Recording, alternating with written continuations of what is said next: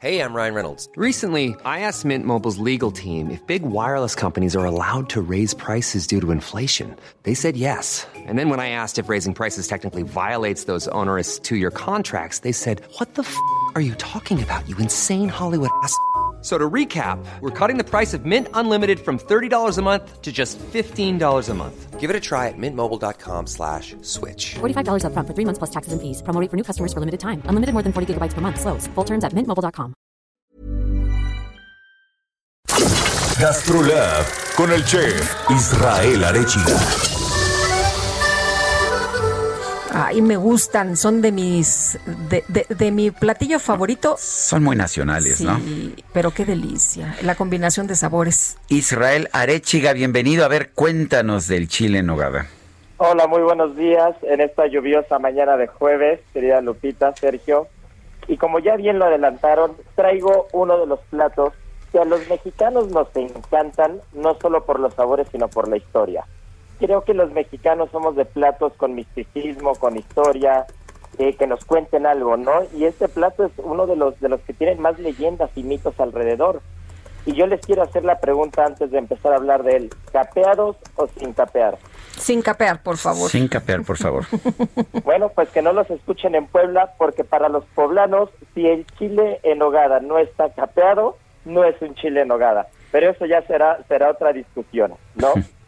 Entonces, les quería platicar que, que este, este chile en hogada pues tiene una historia muy bonita alrededor, ¿no? Hay quien dice que se celebraba el santo de Agustín de, Itu- de Iturbide y en el convento de las monjas de Santa Mónica lo crearon para, para darle gusto.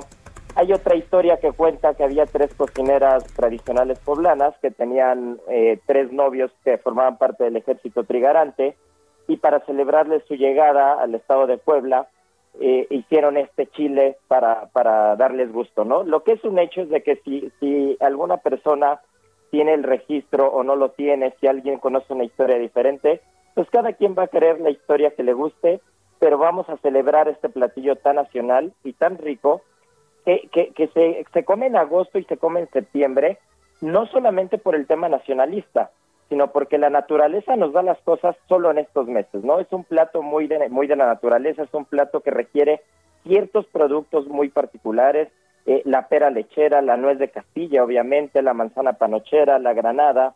Estamos hablando de materia prima que no podemos tener todo el año. Entonces, entre si las historias son verdad o no, la naturaleza nos da estos ingredientes para hacerlo en estos dos meses y hay que disfrutarlos como nos gusten, capeados o sin capear, con jerez en la nogada o sin jerez, que, que la salsa sea más dulce o que sea menos dulce. Lo que sí es de que hay que cuidar las tradiciones y hay que seguir consumiéndolo este par de meses, ¿no?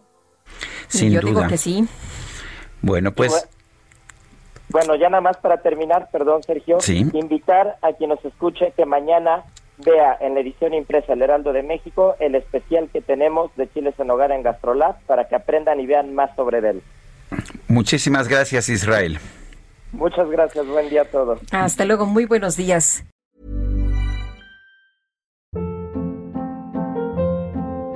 Hold up. What was that? Boring. No flavor. That was as bad as those leftovers you ate all week. Kiki Palmer here, and it's time to say hello to something fresh and guilt-free. Hello Fresh. Jazz up dinner with pecan-crusted chicken or garlic butter shrimp scampi. Now that's music to my mouth. Hello Fresh. Let's get this dinner party started. Discover all the delicious possibilities at hellofresh.com.